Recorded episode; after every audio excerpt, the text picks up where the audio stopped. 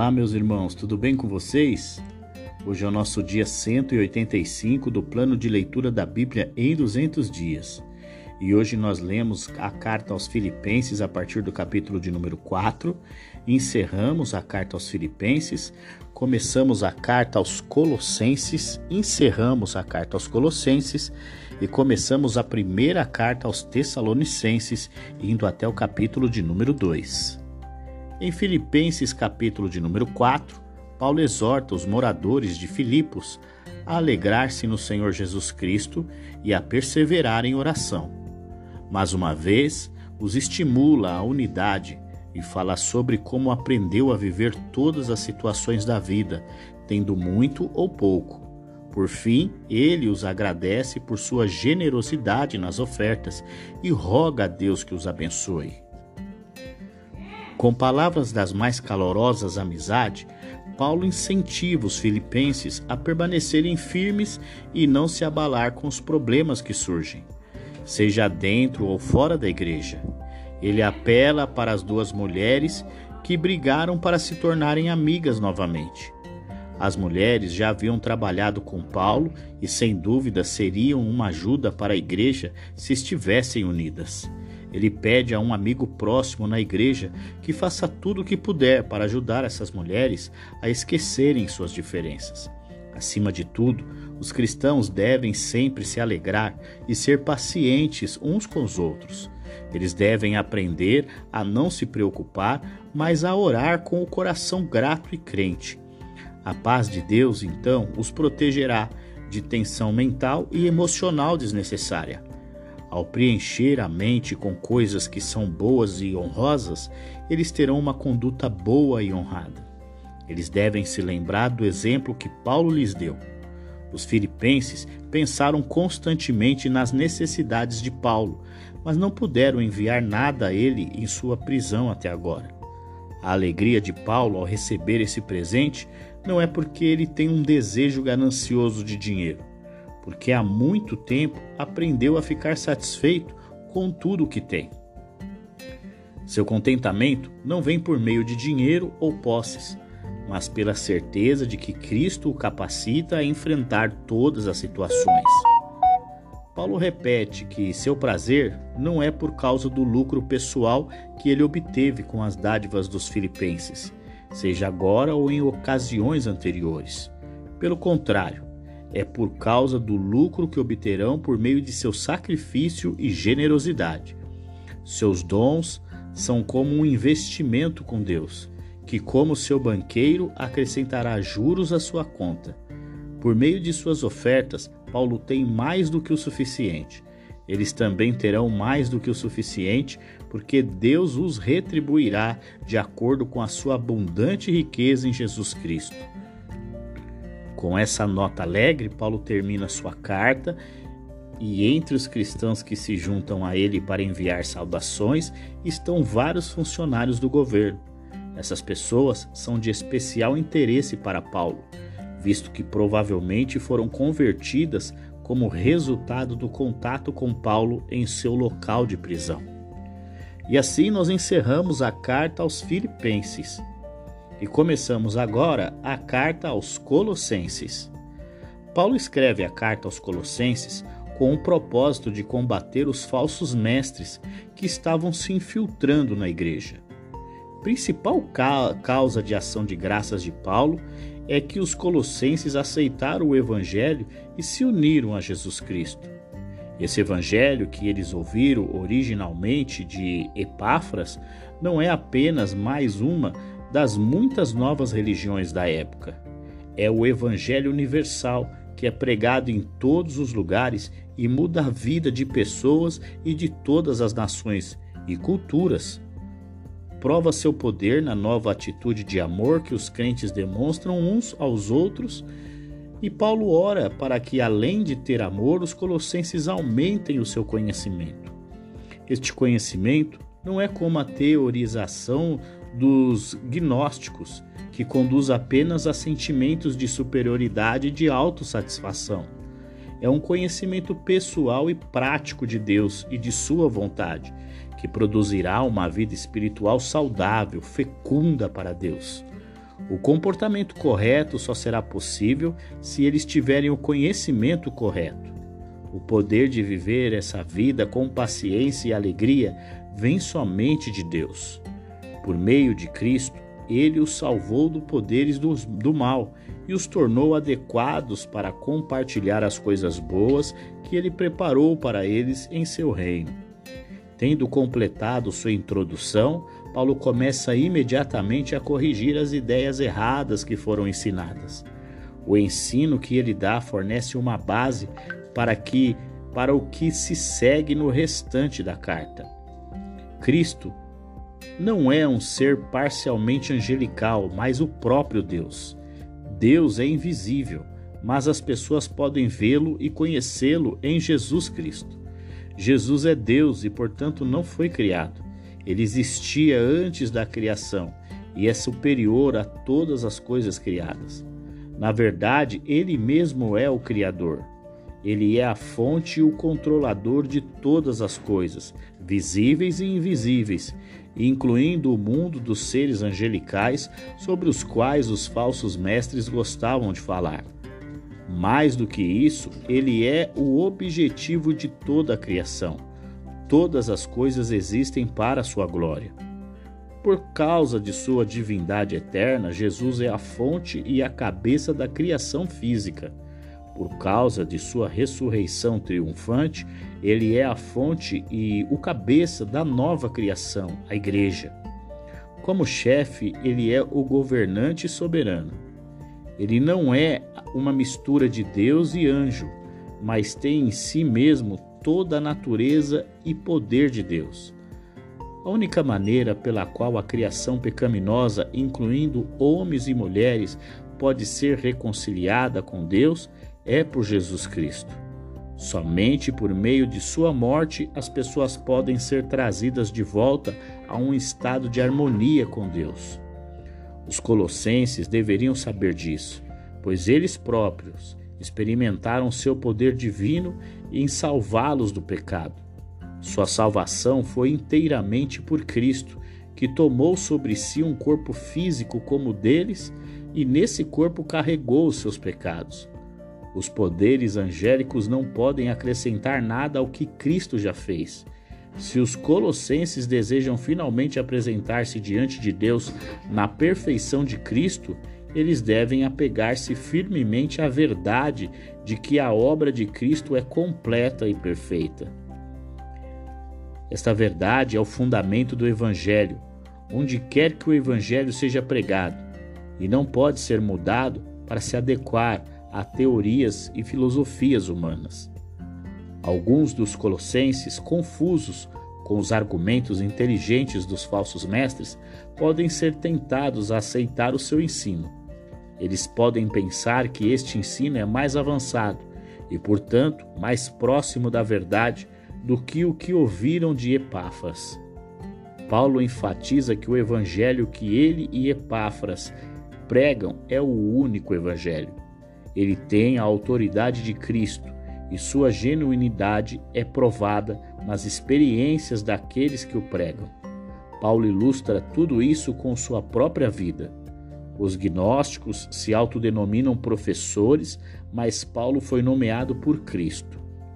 Ao suportar os sofrimentos a serviço de Cristo, ele participa dos sofrimentos de Cristo. A mensagem de Paulo revela às pessoas o plano de Deus que não havia sido revelado às gerações anteriores. Este plano secreto é que os gentios sejam seu povo, habitado por Cristo. Uma vez que o apóstolo levou as pessoas a conhecerem a Cristo, ele deve ensiná-las e instruí-las para que cresçam até a maturidade espiritual. Paulo sabe que é necessário muito trabalho para atingir essa meta. Em Colossenses capítulo de número 2, Paulo continua a advertir os irmãos para que não caiam na tentação dos falsos ensinos. Eles devem crescer no conhecimento de Deus e no relacionamento com Ele. Além disso, precisam permanecer em Cristo, devem ser envolvidos por seu poder. Isto porque Jesus é o cabeça da igreja e por ele a dívida do pecado foi cancelada. A preocupação de Paulo com as igrejas em Colossos e Laodiceia, igrejas que ele nunca visitou, mostra que seu interesse não é apenas pelas igrejas que ele mesmo fundou. Ele deseja que todas as igrejas sejam fortes, através dos crentes, amando uns aos outros e tendo um entendimento completo de suas riquezas em Cristo. Os tesouros ocultos da sabedoria são encontrados nele, não no gnosticismo. Os colossenses devem manter a comunhão ordeira e a forte fé que tiveram em Cristo desde o início. Eles devem examinar todo o ensino cuidadosamente e não se permitirem ser facilmente desencaminhados pelos argumentos dos falsos mestres. Mais uma vez, Paulo lembra aos crentes que receber a Cristo é apenas o começo da vida cristã. Deve haver crescimento contínuo através da construção da vida sobre ele. Os colossenses sabem que Deus os libertou dos poderes do mal. Se então eles se voltam e aceitam uma religião alimentada pelas forças espirituais do mal invisíveis, eles estão se colocando em cativeiro mais uma vez. Cristo não precisa de poderes angélicos para ajudá-lo, pois a plenitude da natureza de Deus existe nele em sua totalidade. Da mesma forma, os que estão em Cristo não precisam de poderes angélicos para ajudá-lo, pois já estão completos nele. Paulo dá uma ilustração que compara a salvação cristã ao rito judaico comum da circuncisão. A circuncisão era literalmente um corte da carne. A salvação por meio de Cristo também é cortar a carne, embora nesse caso, carne se refira não à parte do corpo físico, mas à natureza humana pecaminosa. Os cristãos foram libertados do poder da velha natureza. Uma segunda ilustração compara a salvação ao rito do batismo. A união com Cristo significa a morte e o sepultamento da velha vida e o ressurgir para uma nova vida. Os crentes colossenses já haviam estado espiritualmente mortos. Sendo gentios, eles nem mesmo tinham o sinal da circuncisão, da aliança judaica, para lhes dar esperança de coisas melhores no porvir. Mesmo assim, Deus perdoou seus pecados. A lei de Deus mostra a pecaminosidade humana e exige a morte como punição. É como um livro que registra as dívidas dos pecadores e exige sua morte, porque eles não podem pagar essas dívidas.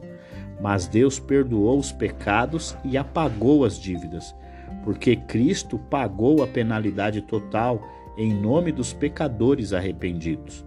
Ele destruiu o poder da lei, como se pegasse aquele livro com seu registro de pecados e dívidas e o pregasse na cruz consigo mesmo. Portanto, os fiéis não precisam mais temer o poder da lei, nem precisam temer o poder das forças espirituais do mal, pois Cristo os venceu, tirou-lhes o poder e mostrou sua vitória sobre eles. Em vista da liberdade que Cristo conquistou para eles, os crentes colossenses não devem ouvir aqueles que tentam forçá-los a obedecer às regras e regulamentos das leis israelitas.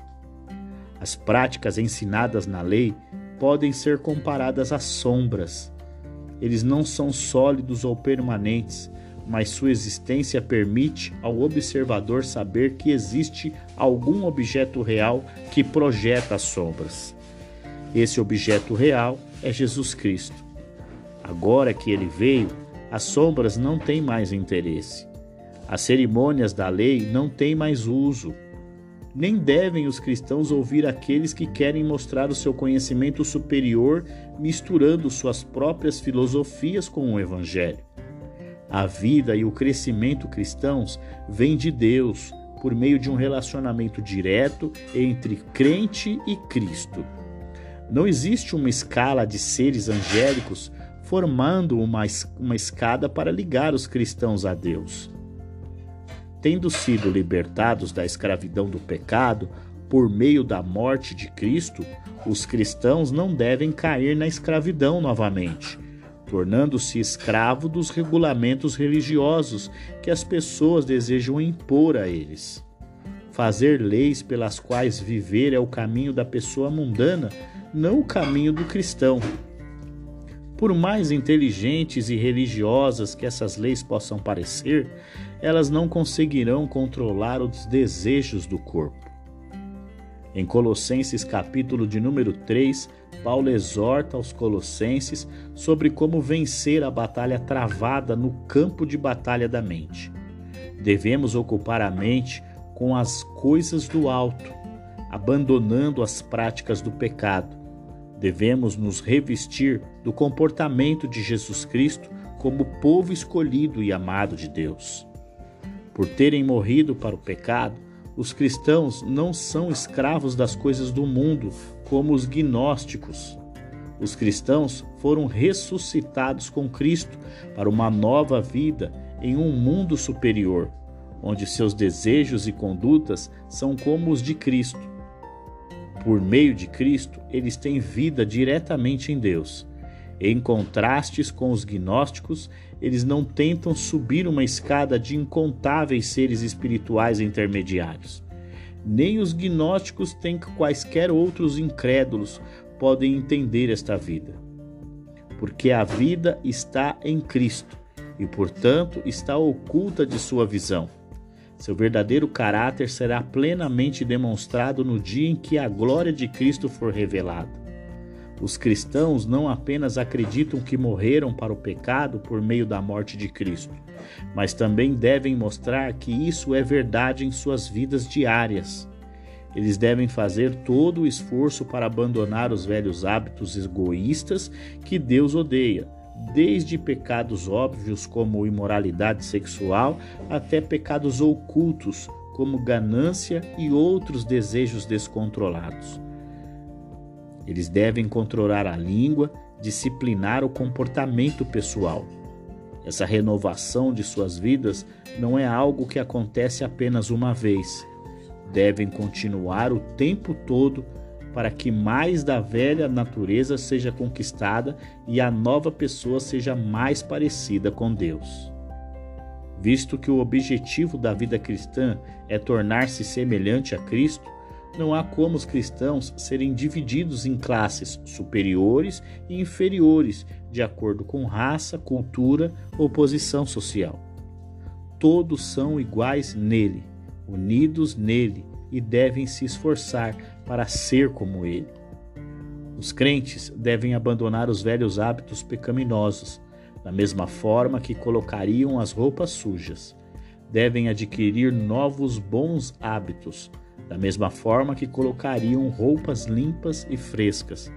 Devem ter uma nova atitude que pensa nos outros antes de pensar em si. É como se as novas roupas que acabaram de vestir fossem unidas pelo amor, de forma que sua aparência seja de genuína beleza e plenitude. Dentro da igreja existem pessoas de várias personalidades e origens sociais mas todos eles podem viver juntos em harmonia, permitindo que o Espírito amante da paz de Cristo guie suas ações. Por meio do ensino e do canto, eles podem edificar uns aos outros na fé. Em todos os momentos, em todos os lugares, eles devem viver e agir como novas pessoas em Cristo. A harmonia no lar depende da demonstração de amor compreensivo do marido pela esposa e da submissão leal da esposa ao marido. Os filhos devem ser obedientes aos pais, mas os pais devem tratá-los com compreensão e não ser rudes ou irracionais. Quando escravos trabalham para seus senhores, como se estivessem trabalhando para o Senhor Cristo, eles produzirão um trabalho de boa qualidade. Os senhores, por sua vez, devem recompensar seus escravos com justiça, sabendo que eles também têm um mestre, Deus, e ele os tratará como tratam os outros. Em Colossenses capítulo de número 4, Paulo fala sobre o relacionamento com os escravos e a importância da oração para a expansão do evangelho. Os cristãos devem ser regulares e persistentes na oração Eles devem ficar alertas ao orar, pois podem se distrair facilmente. Eles devem orar especificamente pelos servos de Deus com quem são parceiros no Evangelho, para que os mensageiros de Deus tenham oportunidades de tornar conhecida sua mensagem e que eles possam fazer isso claramente. Além de orar pela atividade de outros, os cristãos devem ter cuidado com sua própria conduta e certificar-se de que sua palavra seja agradável de ouvir e sensata. Desta forma, eles irão atrair e não repelir aqueles que não são crentes. Tíquico, que levou a carta de Paulo aos Colossos, tinha o dever adicional de contar à igreja como Paulo estava se saindo na prisão. Uma pessoa que acompanhou Tíquico foi Onésimo, um escravo de Colossos que fugiu para Roma. Conheceu Paulo e se tornou cristão. Paulo queria que os colossenses recebessem Onésimo como parte da igreja. Paulo também queria que o mestre de Onésimo, Filemon, o recebesse em casa e o perdoasse. Com Paulo, durante sua prisão em Roma, estavam três cristãos judeus: Aristarco, que havia viajado com ele na aventura por mar saindo da Palestina, Marcos, que uma vez o ajudou no Evangelho e que provavelmente visitaria Colossos em breves, e Jesus Justus. Três outras pessoas com Paulo eram gentios: Epáfras, que trabalhou fielmente em, e com oração em Colossos e arredores, Lucas, o escritor de um evangelho, e Atos, que também viajou com Paulo da Palestina a Roma, e Demas, que mais tarde o abandonou. Paulo também envia saudações à igreja na cidade vizinha de Laodiceia. A igreja ali também recebeu uma carta de Paulo, e ele pede que as igrejas de Colossenses e de Laodiceia troquem cartas para que ambas recebam um ensino adicional. Para encerrar, Paulo encoraja Arquipo a realizar sua obra para Deus fielmente e lembra aos colossenses que ele ainda está preso e precisa de suas orações. E assim nós encerramos a carta aos Colossenses e começamos agora a primeira carta a Tessalonicenses. Em 1 Tessalonicenses, capítulo de número 1, Paulo começa saudando a igreja ele cita dois personagens importantes nesse enredo, Silvano e Timóteo. Silvano esteve com Paulo a partir da sua segunda viagem missionária e, juntamente com Timóteo, ajudou o apóstolo a fundar a igreja em Tessalônica. Paulo dá graças a Deus pelas boas novas que Timóteo trouxe sobre os cristãos em Tessalônica. Por meio de sua crença em Cristo, suas vidas foram mudadas, de modo que em tudo o que fazem sua fé, de modo que em tudo o que fazem, sua fé, amor e perseverança são vistos claramente. Os tessalonicenses deram prova de que são povo de Deus, pela maneira como creram e permaneceram firmes no evangelho. Eles viram como Paulo foi perseguido em Tessalônica e sabiam que crer no evangelho traria sofrimento mas eles também sabiam que o Evangelho operava pelo poder de Deus, e eles o aceitaram de bom grado, confiantes de seu poder para salvá-los. Sua conduta em meio à perseguição tem sido um exemplo para os cristãos em toda a Macedônia e Acaia. Grande parte da Macedônia e Acaia havia sido evangelizada como resultado direto do zelo dos tessalonicenses. Paulo não precisa se gabar para os outros sobre essa obra notável, porque os cristãos em toda parte já sabem dela. Em toda a região, as pessoas estão falando sobre como os tessalonicenses responderam prontamente à mensagem que Paulo pregou. Eles não estão mais presos a ídolos sem vida. Eles se tornaram servos do Deus vivo e aguardam o principal momento de sua salvação na volta de Jesus Cristo. Em 1 Tessalonicenses, capítulo de número 2, Paulo relata aos seus irmãos as suas lutas e tribulações na pregação do Evangelho de Jesus.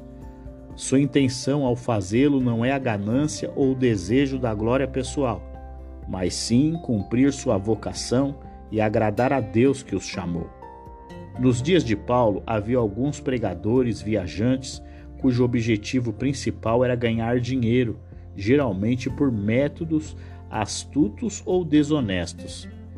Pessoa, certas pessoas na igreja de Tessalônica, aparentemente zangadas porque Paulo os havia deixado repentinamente, acusaram-no de ser um desses pregadores viajantes indignos de confiança. Disseram que ele se preocupava apenas consigo mesmo, não com eles. Paulo responde que nunca usou palavras suaves para enganar as pessoas ou ganhar seguidores.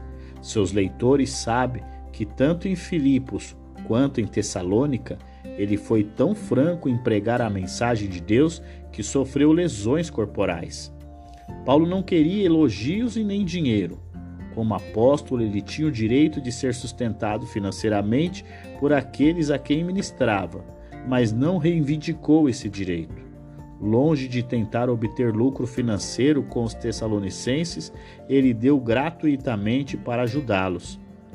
Ele trabalhava em seu comércio para ganhar dinheiro suficiente para se sustentar e passava o resto de seu tempo pregando. Os cristãos em Tessalônica sabem que sua conduta entre eles foi irrepreensível. Foi um exemplo vivo do tipo de vida que Paulo os exortou a viver. A vida que agrada a Deus e traz glória ao seu nome. Os tessalonicenses sabiam que o evangelho que receberam não era algo de criação humana, mas uma mensagem do próprio Deus, e estavam preparados para sofrer por isso. Eles foram perseguidos pelos cidadãos do seu próprio país, assim como os cristãos na Judéia foram perseguidos pelos judeus. Os judeus não apenas crucificaram o Senhor Jesus e rejeitaram a Deus, mas agora estavam tentando impedir que a mensagem de Jesus chegasse aos gentios. Ao fazer isso, eles estavam construindo um terrível julgamento divino contra si mesmos. Tendo lembrado aos Tessalonicenses seu trabalho e conduta enquanto estava entre eles, Paulo agora descreve seus pensamentos e sentimentos por eles desde que partiu. Apesar de seus do que seus oponentes estão dizendo, seu fracasso em retornar não significava que ele não tinha interesse neles. Várias vezes ele tentou voltar, mas a cada vez algo o impedia. Ele quer ter alegria e não vergonha na volta de Cristo e por isso estava ansioso para ver os seus convertidos crescerem e se desenvolverem na fé. E assim nós encerramos o nosso dia 185 do plano de leitura da Bíblia em 200 dias. Amanhã é o nosso novo encontro. Então eu aguardo você e até lá!